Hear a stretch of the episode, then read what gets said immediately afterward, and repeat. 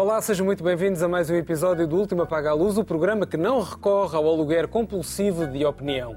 Vamos já avançar para a análise das notícias da semana e para isso tenho comigo os melhores especialistas, o jornalista Joaquim Vieira, a historiadora Raquel Varela, a escritora Inês Pedrosa e hoje, em substituição do Rodrigo Moita de Deus, o jornalista José Manuel Fernandes. Muito bem-vindo, José Manuel, mais uma vez, um nosso habitué. Começamos o programa em modo massa crítica de aluguer, mas não só.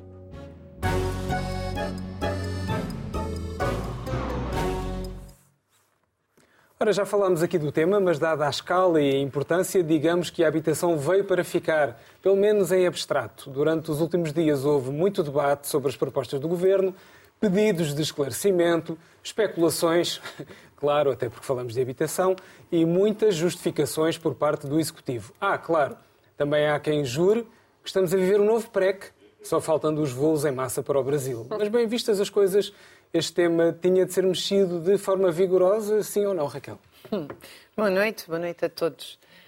Quer dizer, eu penso que sim, mas tenho muita dúvida que tenha sido mexido. Eu não sou uma especialista, naturalmente, nestas questões. Isto mexe com questões muito detalhadas que eu sequer consegui analisar com pormenor, mas tenho lido há muitos anos, para mim, a pessoa mais interessante em Portugal que tem falado sobre isto, eventualmente haverá outras, que é o, uh, o professor Pedro Binho do Amaral, que aliás teve responsabilidades eh, em vários projetos urbanísticos, etc., e que é uma pessoa que coloca, como digamos assim, o, o pecado inicial uh, nos anos 60 uh, com uma lei que de facto uh, retira, permite a especulação com, com os terrenos públicos e, portanto, e a partir daí há toda uma há toda uma, uma incapacidade que se tentou. Eh, os, os, arquitetos que eram ligados, digamos, ao catolicismo progressista e ao programa SAAL tentaram mudar isto, penso que até a própria Helena Roseta, eh, em 75, 76, e não se conseguiu. Bom, isto com a lei Cristas eh, tornou-se, uh, pronto, apocalíptico, a que se junta o facto de que a habitação tem uma oferta limitada em Portugal, que é um país pequeno, e um mercado mundial. E, portanto, aqui há 10 milhões e no mercado mundial há 8 mil milhões. Evidentemente que não há 8 mil milhões com capacidade de comprar casas, mas há uns, uns milhões que têm capacidade de comprar muitas casas. E, portanto, a mim parece muito estranha esta, esta sequência de propostas do governo que toca em tudo menos no sacrossanto capitalismo, que é a palavra que, aliás, não se pode dizer, tem que se dizer economia, os mercados, tem que sempre encontrar-se um eufemismo, como se nós como se o problema não fosse nós temos uma estrutura económica que vive para o lucro e não para o bem-estar das pessoas.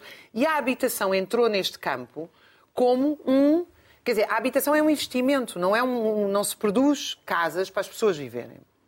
É, o que se está a fazer com as casas em Portugal é. é Imagina que eu vou amanhã ao supermercado, compro tudo o que está no supermercado, não como, porque as casas estão vazias, portanto eu não como, guardo para mim, e depois, quando as pessoas estiverem desesperadas, daqui a 15 dias, vendo por dobro ou triplo do preço. Portanto, as casas estão vazias porquê? Porque a habitação não é regulada pela lei da oferta e da procura. Não é? Eu ponho uma casa no mercado e alguém. Não! Há, há pessoas que querem alugar casa e querem comprar e não conseguem. Porquê? Porque eu estou à espera de quando é que a rentabilidade financeira desse bem vai subir. E, portanto, enquanto nós considerarmos que a habitação não é um bem necessário, que até os animais têm direito a um ninho, e acharmos que é um investimento, e que, portanto, as pessoas, o direito ao lucro é um direito uh, uh, uh, essencial, porque é isso que considera quem defende este modo de produção, nós vamos ter este problema. E domar isto é domar um leão.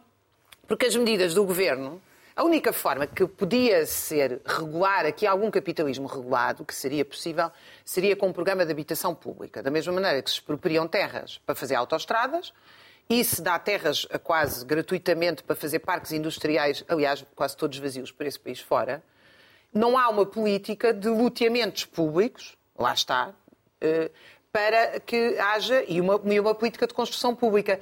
E, e, depois, claro, quer dizer, eu não estou a ver como é que isso podia ser feito do ponto de vista legal, etc. Não, não... Mas eh, se nós colocamos uma casa no mercado que pode ser comprada por milhares de pessoas que ganham milhões de euros, ou seja, esta, esta contradição entre o mercado nacional e o mercado mundial. Deixa-me só dizer uma coisa. Algumas destas medidas parecem-me essencialmente ridículas, porque como é a questão dos alojamentos locais. Eh, esta suposta tentativa de regular o leão faz com que aquelas senhoras da Nazaré, quanto a mim, que andaram a vida toda sentadinhas numa cadeira de praia a dizer chambre, rumo, zimmer, aluga-se, e passaram para o alojamento local quando foi feita a lei do alojamento local, agora que o governo quer uh, taxar mais o alojamento local, vão descer a casa cá embaixo, meter novamente a cadeira e meter chambre, rumo e. E quem tem casas vazias, mete o tio, o primo, o avô, não sei o quê, vive lá, abre um contador da luz. Ou seja, aquilo que foi dito por muitos dos comentadores e, enfim, da opinião publicada esta semana, eu penso que tem razão de ser.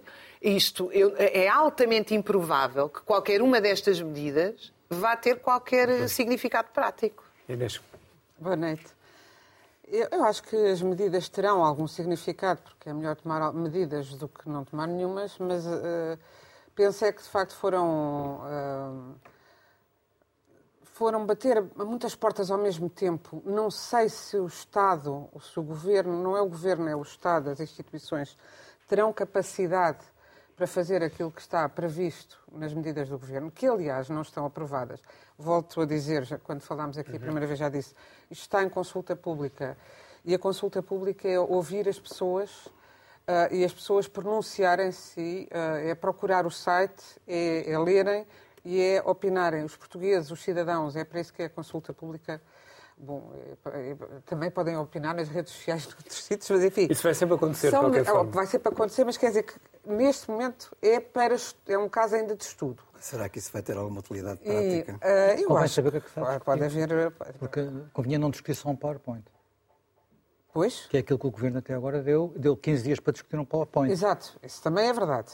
Também é verdade. Eu acho que há pouca especificação e muita quer chegar a muitos lados com coisas um bocadinho vagas. Por exemplo, anunciar vamos acabar com os vistos gold. Eu até pensei, eu estou a ficar maluca, mas eu já tinha ouvido dizer que tinha, que tinha acabado os vistos.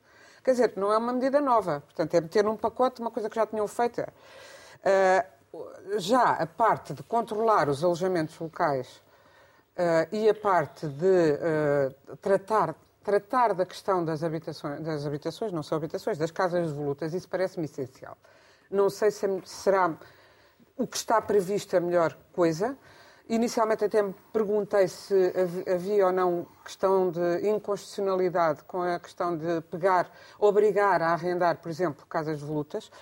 Andei a ler sobre esse assunto, uma vez que não sou constitucionalista, e li o, o parecer uh, publicado, penso que na, no, na Visão, salvo erro, na sábado, bem, num, destes semanários, do, de dois constitucionalistas, mas de João Miranda, que me pareceu fundamentado e que dá provimento a que se possa arrendar, como já se pode expropriar, como a propriedade é um direito, mas não é um direito absoluto em democracia, não é um direito sagrado nem absoluto. E o direito à habitação é sim um direito eh, constitucional que não tem sido tratado.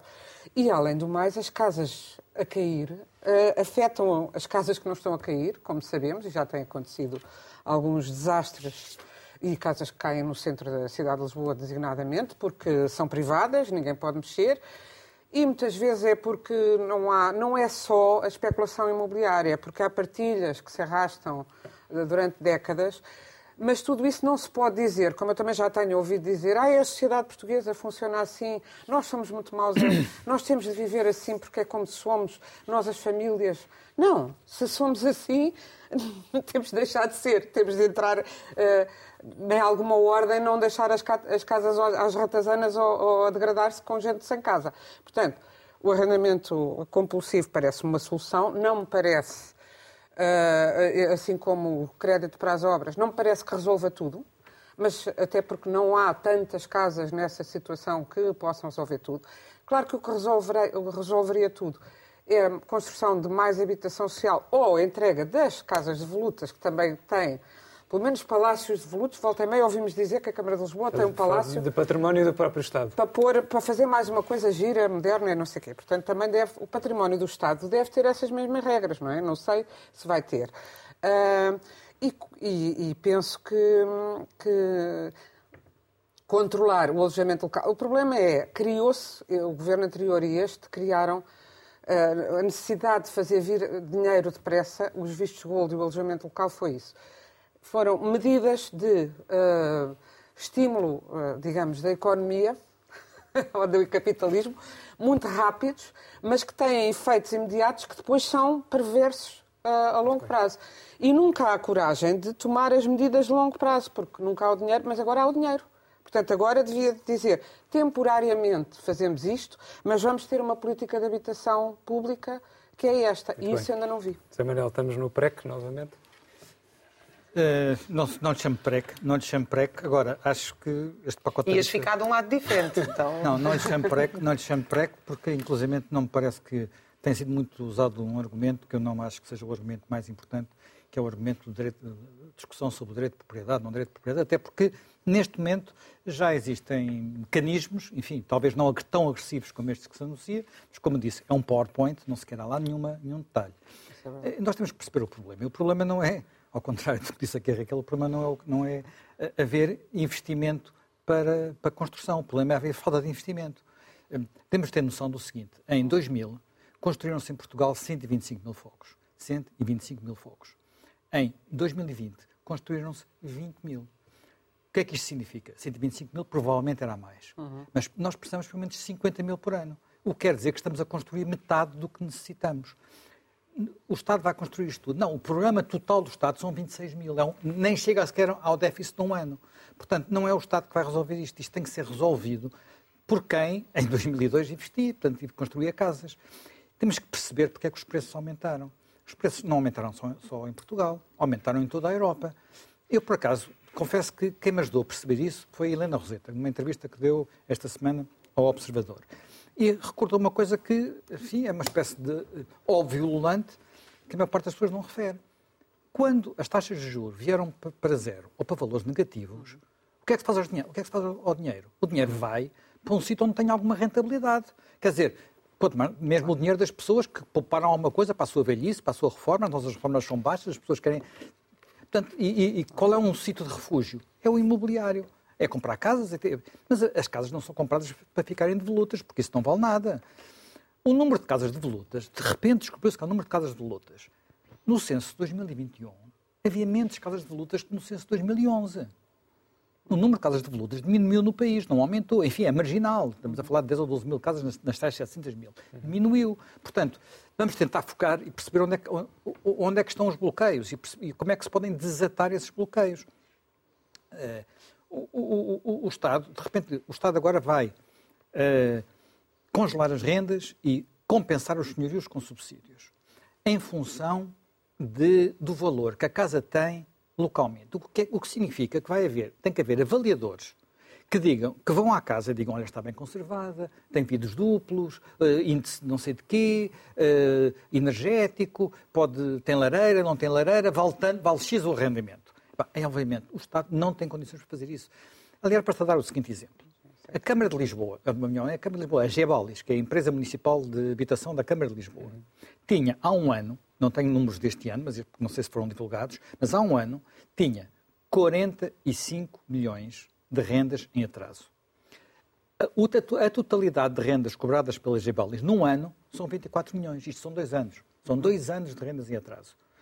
Que tinha, portanto, isto é o senhor e o Estado. O senhor e o Estado é, desculpem lá, incompetente.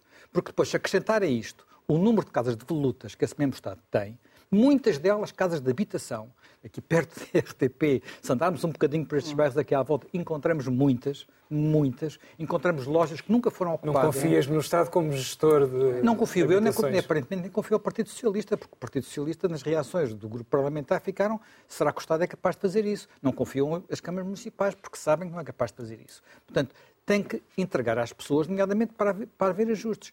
O ataque ao alojamento local, porque é que o, quem são a maior parte dos proprietários de alojamento local? A esmagadora maioria, quando for falar da esmagadora maioria do alojamento local, estou a falar para aí 90%. São uh, uma, pessoas que têm um ou dois alojamentos locais, às vezes três, máximo.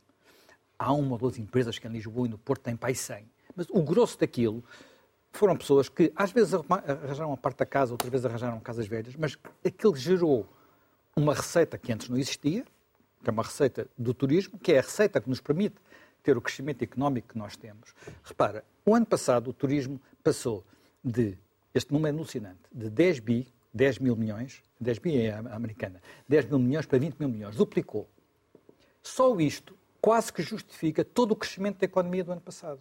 Portanto, sem o turismo, nós não tínhamos crescimento da economia no ano passado. Bem, não tínhamos, não é bem assim. Isso Quer foi dizer, uma quase... opção. Isso foi não. uma opção. A opção do país é fazer disto uma Flórida, não é investir em ciência nem em produção com é valor temos, agregado. É o que temos neste momento. Não, não é o que temos, foi o que os governos decidiram ter. Não, eh, quer dizer, tentativas. O que temos é que as pessoas coisas... não têm, dinheiro, não têm casa para viver claro, porque o governo decidiu que nós vamos viver do turismo. Não, que é uma não, coisa que só desculpa, acontece nos países desculpa, pobres, desculpa, subdesenvolvidos. Desculpa, não foi a verdade, porque uh, uh, Paris ou Londres, Londres, por exemplo, não, as pessoas não vivem lá, não vivem do turismo e o preço das casas ainda então é, é, é, é estratosférico. Porque, como disse, há, houve aqui um problema do dinheiro ter, ter, vindo para este, ter vindo para este setor. Eu, por exemplo, eu acho bem, até devo, devo dizer que nunca gostei dos vistos gold, não tenho nada contra a campanha dos vistos gold. Mas, mais uma vez, as pessoas não estão a ver o problema. Os vistos gold, em 10 anos, são 11 mil. 11 mil e não são todos para habitação. Só, só o número de franceses que aumentou em Portugal nos últimos 10 anos passou de, eu não me queria enganar no número, mas passou de sensivelmente 5 mil para 25 mil. O número de ingleses de 17 mil para 41 mil. E o número de italianos de 10 mil para 30 mil. Não precisaram de visto. E estes não precisam de visto de gold para nada, estás a perceber? E, portanto, e compraram casas. Quer dizer, estou a viver cá. Em fuga aos impostos em França, não, não, nomeadamente. Mas eu, mas Todos eu... os meus amigos estrangeiros que compraram cá casas vêm cá. Eu posso. Eu não, eu isto sei, não é o meu exemplo pessoal, sei. não estou a dizer que é um mas exemplo estatístico. Eu acho isso. Eu acho, acho, vêm cá acho, uma semana por ano. Eu acho isto é uma poupança para eles. Sim, eles compram casa, alugam casa e poupam nos impostos. Exatamente. Mas porquê é que, e porquê é que não foram tocar nisso? Ah, mas é, mas que não foram tocar nisso? A Suécia já denunciou. Não, claro. quer, não quer que os suecos venham para cá claro. e os impostos. E, e fez muito bem. Quer dizer, porquê? Quem estão a ser prejudicados somos nós. Somos nós que pagamos os impostos todos. Nós, quer dizer, porque é que os ricos franceses e, e, e ingleses e, e, suecos não pagam impostos cá e nós pagamos? Quer dizer, Manel, eu, eu acho isto que é um princípio nós, mínimo de equidade. Mas, mas nós também disto... não pagamos tanto quanto isso, porque uma, uma, grande parte das casas, quando o aluguer de casas a, a, a, estudantes, por exemplo, é tudo, é uns preços de quartos a estudantes, eu conheço também vários casos, é tudo debaixo da economia, paralela. economia ah, completamente ah, paralela. Claro, claro e isso tudo. é que devia cair em cima disso. Vamos a Joaquim. Claro, claro, claro que há tudo, mas claro que há, que há tudo, mas eh, em, em parte, porque o próprio mecanismo, os mecanismos regulatórios são às vezes absolutamente infernais, mas absolutamente infernais. Bem, e okay. as pessoas fogem. Quer dizer, porque quando as coisas, quando, quando é, é, vem, vem, nos livros, quando a carga fiscal fica muito, muito, muito grande, aumenta a fuga aos impostos. Portanto, tem que haver aqui um equilíbrio. E nos últimos, nos últimos anos, a tendência, devo dizer, de vários governos foi falta dinheiro, aumenta-se os impostos, diretos, indiretos, de uma forma qualquer. Bem, e foi isso que tinha acontecido. Okay. Menos os impostos dos residentes estrangeiros. Menos pois. desses residentes estrangeiros. Há sempre pois. uns que escapam. Há sempre residentes estrangeiros, então tu, se tu regressaste também tens direito a 5 anos de bónus. Eh, percebe-se a lógica. De facto, não é, não é muito justa, porque é uma forma de atrair dinheiro e investimento que, no fundo, vai para outras coisas. Fazem despesas, compram, compram casas, alugam, compram pacotes turísticos, etc. E, portanto, isso também anima a economia.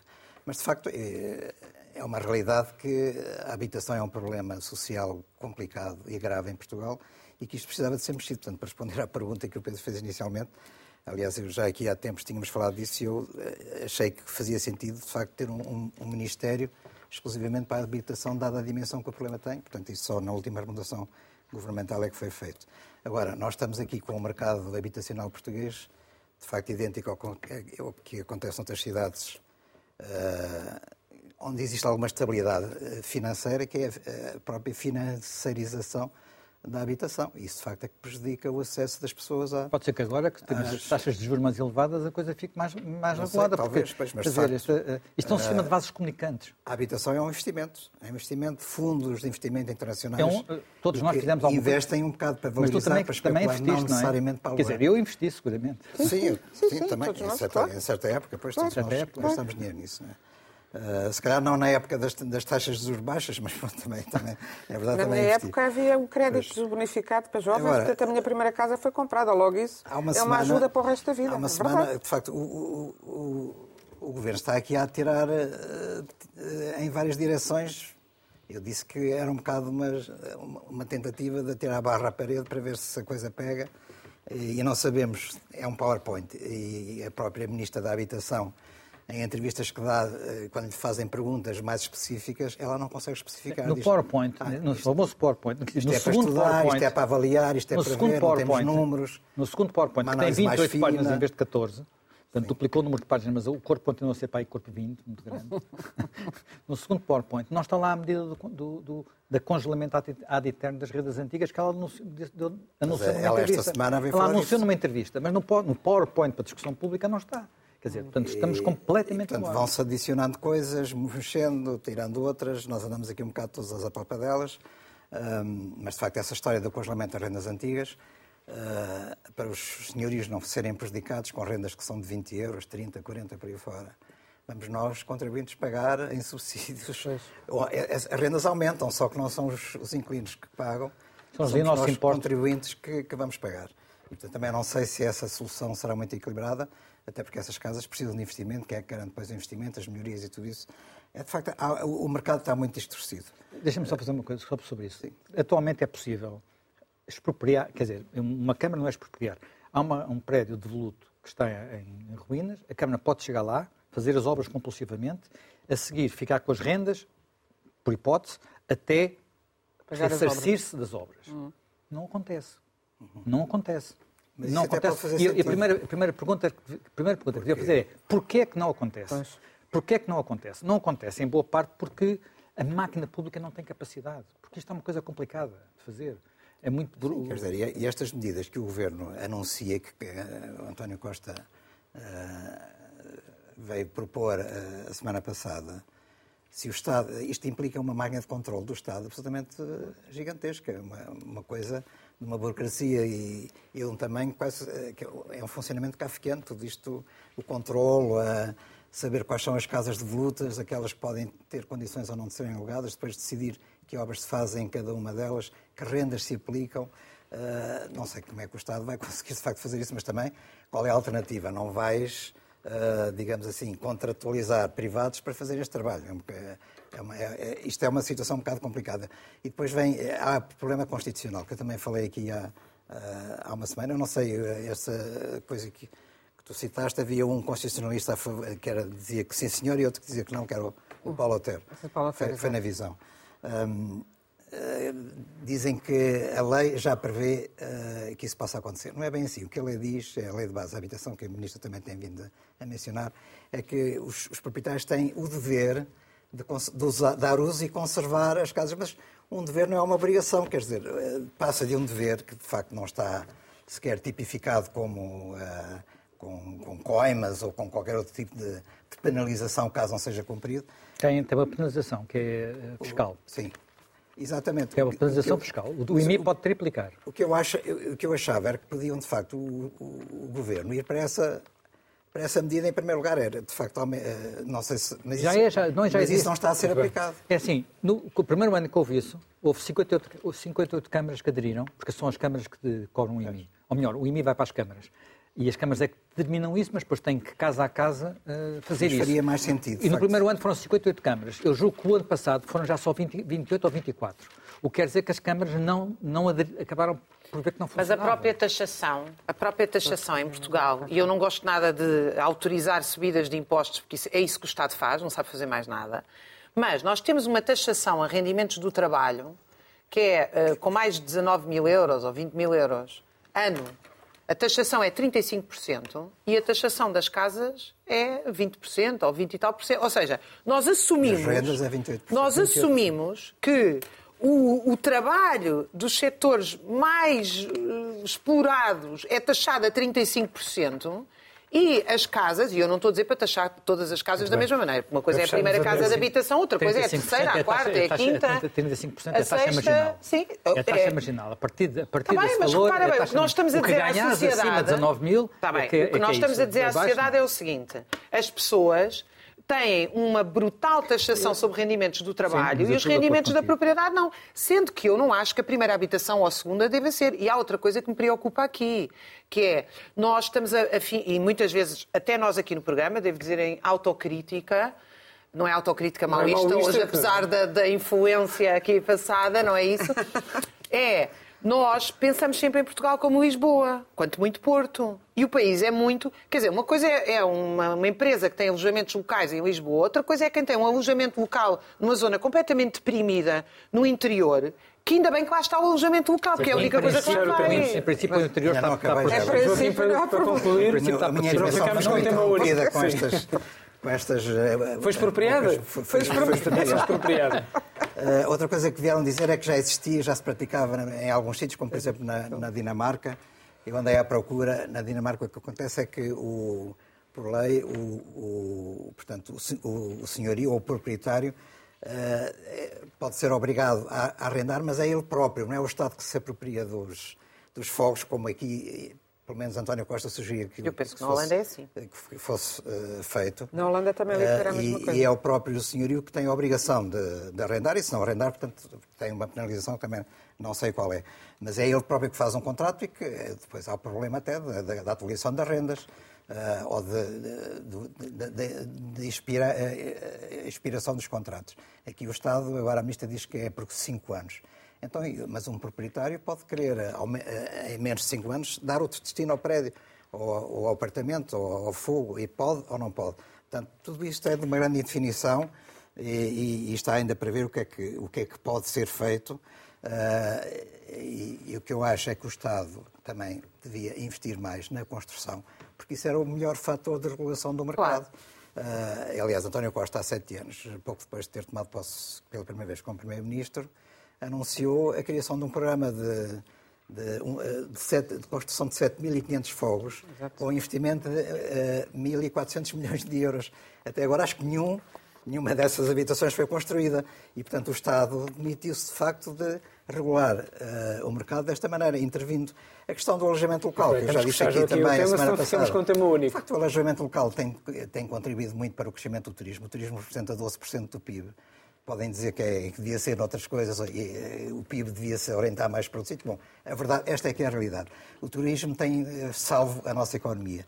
E dentro de, do turismo, eh, o alojamento local tem contribuído muito para isso. A maior parte dos proprietários são, de facto, pequenos proprietários. Há o problema da, da evasão fiscal, da economia paralela, que isso devia ser fiscalizado pelo Estado e não é. Mas estão eles a ser penalizados e, portanto, como eu disse, eh, são os pequenos que são mais penalizados, porque vão pagar mais, vão ser proibidos de investir, de criar novo alojamento local, vão provavelmente eh, aumentar os impostos, como já foi anunciado ou sugerido. Em 1930 toda a situação vai ser revista uh, e uh, os grandes investidores, de facto, esses continuam li livres de qualquer então, penalização. Agora o nosso extra extra, que era para ser o tema principal da semana, mas tornou-se o tema 2. Como de costume. Era obrigatório, completa-se hoje exatamente um ano desde que a Rússia invadiu a Ucrânia, fazendo regressar a, a, guerra à Europa. Nos anos 90 assistimos à guerra civil nos Balcãs, mas a escala do que se vive neste momento remete mais para a Segunda Grande Guerra, inclusive ao nível de alguns argumentos usados. Ora, a Ucrânia não claudicou ao fim de uns dias, como parecia ser expectável, e a chamada Operação Especial Militar, assim que os russos lhe chamam, promete durar e custar muitas vidas. Nestas datas redondas fazem sempre balanços mas há algum balanço possível nesta altura, Inês? Ah, há um balanço. Eu, eu peço que, à produção que mostra a capa do Liberação de hoje, que me parece fazer um, um balanço muito forte muito, e muito autêntico. É uma capa muito expressiva, como sempre no Liberação, mas e que mostra as ruínas, mas um homem de pé e diz a Ucrânia debout, a Ucrânia de pé. E essa, é curioso, tenho aqui, por exemplo, a capa do público, também é muito impressionante, o público tem um gosto gráfico fortíssimo, mas é diferente ter a barbárie, um ano depois, ou ter a Ucrânia de pé. E é uma tomada de posição de um jornal de esquerda como é o Libération, e que é um jornal que, que, sendo de esquerda, toma posição e está sempre do lado do otimismo revolucionário e da esperança. Uh, e isso faz muita falta, em geral, ao mundo, em Portugal, muitíssimo a imprensa portuguesa também. Uh, e um, o que é que isso significa? Que, como tu estavas a dizer, uh, o que se pressupunha na altura é que uma potência como a Rússia arrasasse a Ucrânia em meia dúzia de semanas e a Ucrânia, com muita dificuldade, mas tem dado um exemplo ao mundo do que é defender não, não é só a sua terra e a sua pátria, que aquilo tem, que, que tem todo o valor de ser a sua terra e a sua pátria, e que tem uma história antiquíssima. Voltaire escrevia em 1756, creio, uh, uh, que a Ucrânia sempre tinha aspirado e continuava a aspirar uh, a ser livre, à sua liberdade. Voltaire, no século XVIII. Tem a sua língua, que foi muitas vezes proibida, tem a sua cultura, e tem, neste, e, e, tem a vontade de se manter independente, de não ser a nova Bielorrússia da Rússia. Uh, e, uh, e, se deixarmos que a Ucrânia, se a Ucrânia se deixar absorver, que não quer deixar e prefere morrer a esse destino uh, pior do que, uma, do que um mundo orwelliano, que é um mundo sem qualquer espécie de autonomia, de liberdade e de autodeterminação, isso seria terrível para a própria para o mundo e para a Europa e para os outros países bálticos da União Soviética, que claramente Putin tem dito que quer reconstituir. Ele disse que uh, o desapare... é interessante sendo ele um nazi de extrema-direita, porque é isso que ele é, acusa os outros numa permanente cortina de fumo para que não se veja que ele está a lutar com grupos de mercenários, designadamente o, o tal grupo Wagner, que é de nazis. Claro que diz, e, e portanto, para, para dar aquela procurou fazer uma propaganda de que a Ucrânia estava a merecê-las, estava de minissaia porque tinha lá uns nazis, mesmo que a Ucrânia tivesse grupos nazis, e tem um partido nazi com uma expressão completamente irrisória, mas é assim, eu, mesmo que a Ucrânia e que tivesse corrupção, como se a Rússia não tivesse o quádruplo da corrupção da Ucrânia, assim estava a pedi-las, merecia aquela invasão. Foi provado que não e foi provado pela resistência extraordinária do, do povo ucraniano, pela capacidade inusitada de, eh, que não se esperava. Não é? porque era um ator, porque vinha de outro mundo, porque era um, um homem com pouca ou nenhuma experiência política. Uh, Zelensky mostrou-se um estadista uh, gigantesco e a Europa conseguiu unir-se. Outra coisa que Putin esperava era que houvesse desunião da Europa a este respeito. A Europa uniu-se e agora o mundo todo se começa a unir. Tivemos o Brasil, que curiosamente com Bolsonaro se abstivera de condenar a invasão russa, agora com Lula votou a favor dessa condenação ontem. E é curioso que há uma esquerda muito folclórica, infelizmente muito uh, tão presente no Brasil como, como os evangélicos, e às vezes, às vezes até se cruzam. Há uma esquerda brasileira que diz como é que Lula vai, vai juntar-se ao Ocidente e juntar-se aos Estados Unidos uh, num assunto que não tem nada a ver connosco. É engraçado como é que há uma esquerda que pode achar que uh, um genocídio, um massacre, não tem nada a ver connosco, não é? Isso, e realmente, nesse aspecto, embora o mundo, eu não, não, eu não esperava na minha geração, na minha vida, assistir outra vez a esta desgraça como foi a desgraça que eu felizmente não assisti da, da Segunda Guerra Mundial. Mas o que vejo é que na Segunda Guerra Mundial havia muito mais gente, apesar de tudo, a olhar para o lado e a fazer de conta que não sentia o esturro dos campos de morte do que agora. Mas há, e há, infelizmente, à extrema-direita, une-se à, à, extrema, à extrema-esquerda e uma esquerda uh, indiferente a este sofrimento. Uh, mas o que, o, que, o que terá que acontecer é que a Ucrânia terá de ganhar. Como? É uma questão a ver. Raquel. Bom, hum, eu desde o início a minha posição eh, é que esta nova Guerra Fria, que inclui naturalmente a NATO, a Europa, os Estados Unidos e a China, eu não estou de nenhum dos lados. Eu não, eu não suporto, não apoio uma guerra por procuração feita pela NATO na Ucrânia, nem apoio a invasão feita por Putin, nem acho que a NATO vai trazer a democracia ao mundo, não o fez em lado nenhum, na Líbia, no Iraque, em momento algum, nem os Estados Unidos, nem acho que uh, Putin está a desnazificar a Ucrânia ou a garantir direitos uh, até para as populações russófonas que eram efetivamente esmagados por este governo da Ucrânia, que é um governo e é um Estado corrupto, tal como a Rússia, muito abaixo nos índices democráticos. Aliás, é completamente indecente para mim sequer a proposta de oferecer uma ordem da liberdade. Eu fui contra a invasão da Líbia, fui contra a invasão do Iraque e não, anda, não, não proponho que estas pessoas, o governo da Ucrânia, está enterrado em escândalos de corrupção. Aliás, a semana passada foram mais uns quantos. Um, o líder do Sindicato dos Mineiros, que faz parte da resistência, atenção, que faz parte da resistência contra a invasão russa, deu uma entrevista importantíssima a dizer que os mineiros vão para a frente lutar contra os russos e os que voltam, porque já morreram 300 mil pessoas, uma boa parte do lado russo e ucraniano, os que voltam não têm emprego, mas também não têm assistência social, porque eles aproveitaram a guerra, já no governo de, Zelensky, o Parlamento mudou a lei laboral para flexibilizar a lei laboral. E a flexibilização das leis laborais é, é uma exigência, aliás. Eu, há três coisas que é, que é preciso esclarecer. Que toda a, a propaganda do Ocidente é que estão a mandar armas, ajuda e sanções. Ora, eu trouxe aqui uns dados muito curiosos. Primeiro, eh, há, sim, contas redondas, 6 ou 7 mil milhões de pessoas no mundo, ou seja, a esmagadora maioria, que vivem em países que não tiveram sanções. Isso fez com que a Rússia não teve nenhuma quebra do ponto de vista do petróleo, até beneficiou, porque aumentou o preço do petróleo no mercado mundial em, em decorrência das sanções, e a Rússia não o vende daqui, foi vendê-lo para lá. Mas é mais curioso. A maioria, uma boa parte, aliás, eu li que mais de metade do crude, ou diesel e outros produtos petrolíferos da Rússia são transportados por barcos, imaginem vocês de que países? Grécia, Chipre e Malta.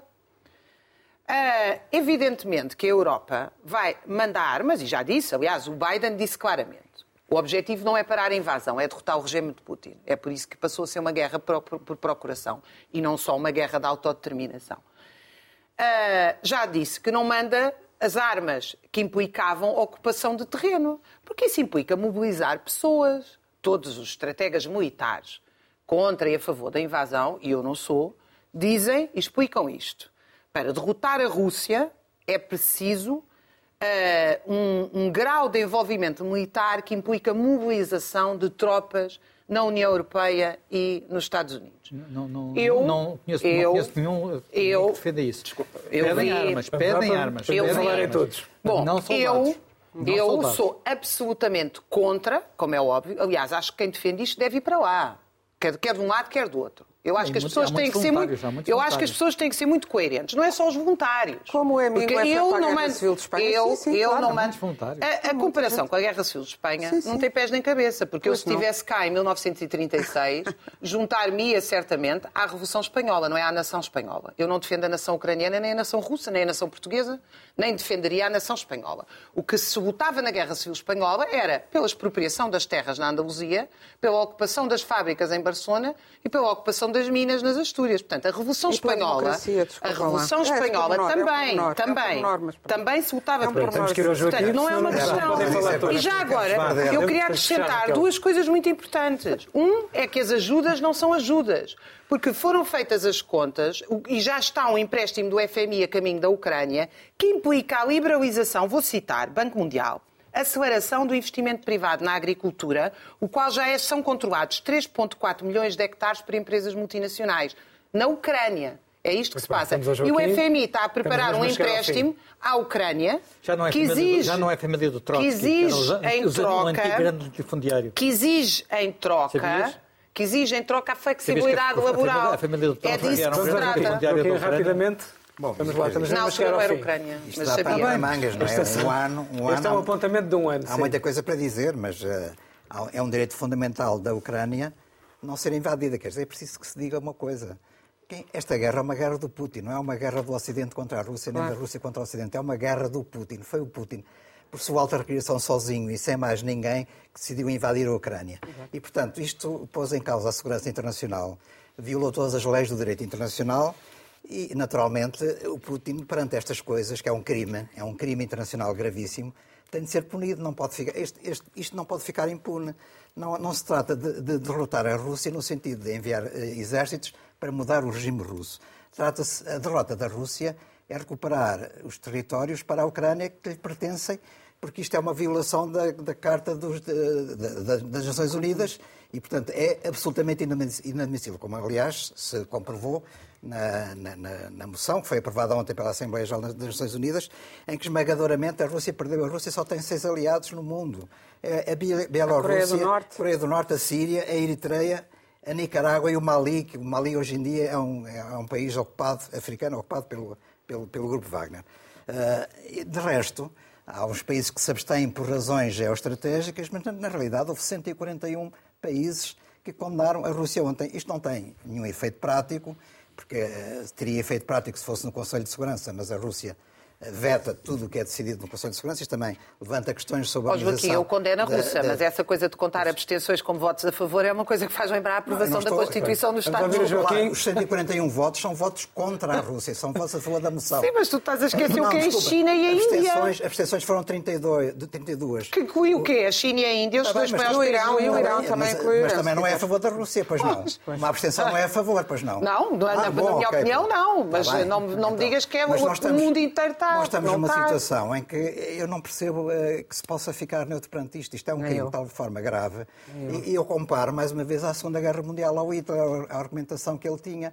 Uh, ele começou por anexar os Sudetas uh, com o pretexto de que queria proteger a população que falava alemão né, nessa região da, da Checoslováquia. Portanto, é uma coisa muito parecida com esta história do Exatamente Putin. Igual. Outra coisa é, é o Hitler ter dito em, em, em 39, 40, que não foi, ele, é, é, não foi ele que começou a guerra. Ele tinha que ir para a guerra, foi empurrado para a guerra pelas outras potências ocidentais ou as democracias. É o mesmo que disse agora o Putin neste discurso, que aliás é um discurso completamente vazio, que não adiantou nada de novo, e em que ele não tem soluções para sair deste vespeiro em que se colocou.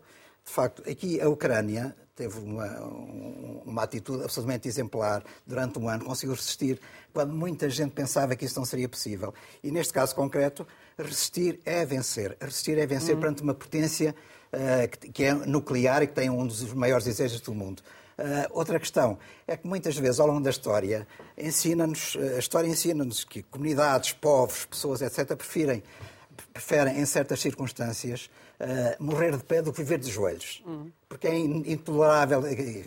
Posso citar o caso do, do Spar, o, Spar, o Spartacus, o Espartaco, a revolta dos escravos. Ele nunca pensava que ia vencer o Império Romano, mas era intolerável manter aquela situação. E, portanto, estamos numa situação, a Ucrânia está numa situação idêntica. E eu remeto aqui para a capa de liberação. Esperemos que tenha mais a Ucrânia, a Ucrânia mantém-se de pé e mantém-se a combater. Vamos ouvir o Manuel, estamos mesmo no fim. Não, é, isto, isto, pode levar, e já falámos muito sobre isso, mas uh, o prolongamento desta situação pode, de facto, desembocar, desembocar numa guerra mundial porque neste momento isto é essencial. É essencial primeiro para a Ucrânia, porque a Ucrânia, eh, se perder, desaparece do mapa e, portanto, a Ucrânia tem que lutar.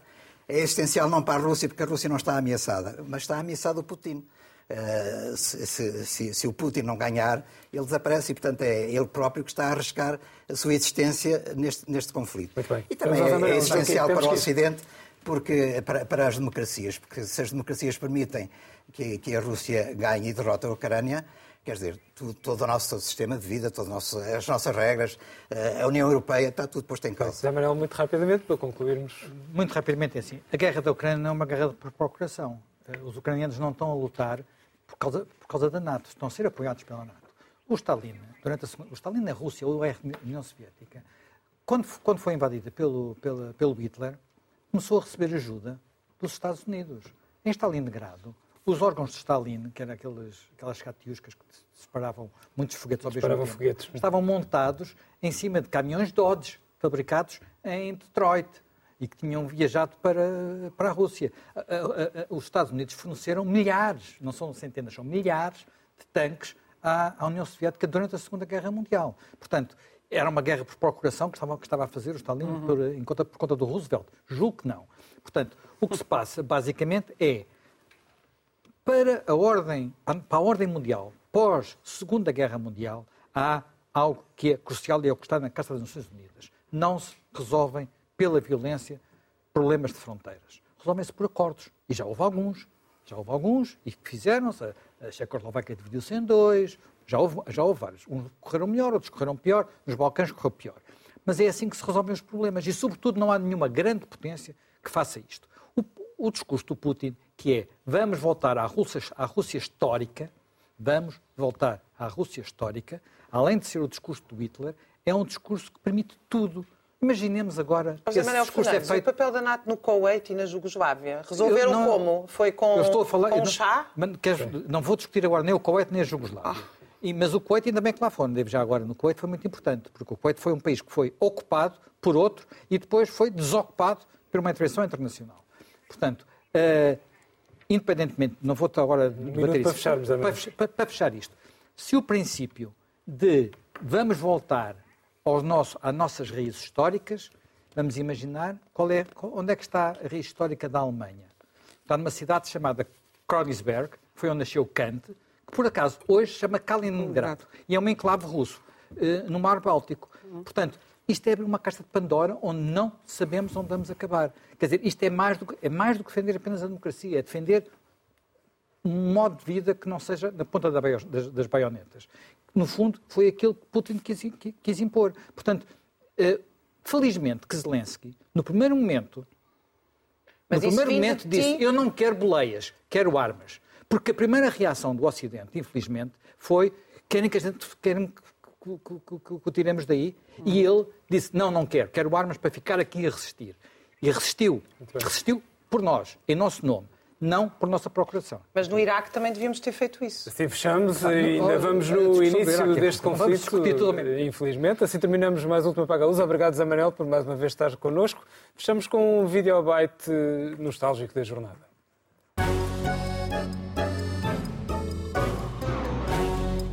Como é que se configura para a comunidade europeia este problema ucraniano? É um problema eh, que não existe, é um problema levantado apenas pela imprensa, como foi sugerido pelo seu homólogo eh, ucraniano, ou é um problema real que interessa acompanhar e ter em, em atenção? Bem, em relação à relação da Ucrânia com a Europa, é evidente que a Ucrânia é um país indispensável na nova arquitetura da Europa um país com grande potencial e que, penso eu, ultrapassadas as naturais dificuldades derivadas das grandes mudanças políticas e económicas em curso, será um país que se integrará na comunidade normalmente. Passaram 31 anos destas declarações, parece que as dificuldades continuam. Discutimos com a amizade. Até para a semana.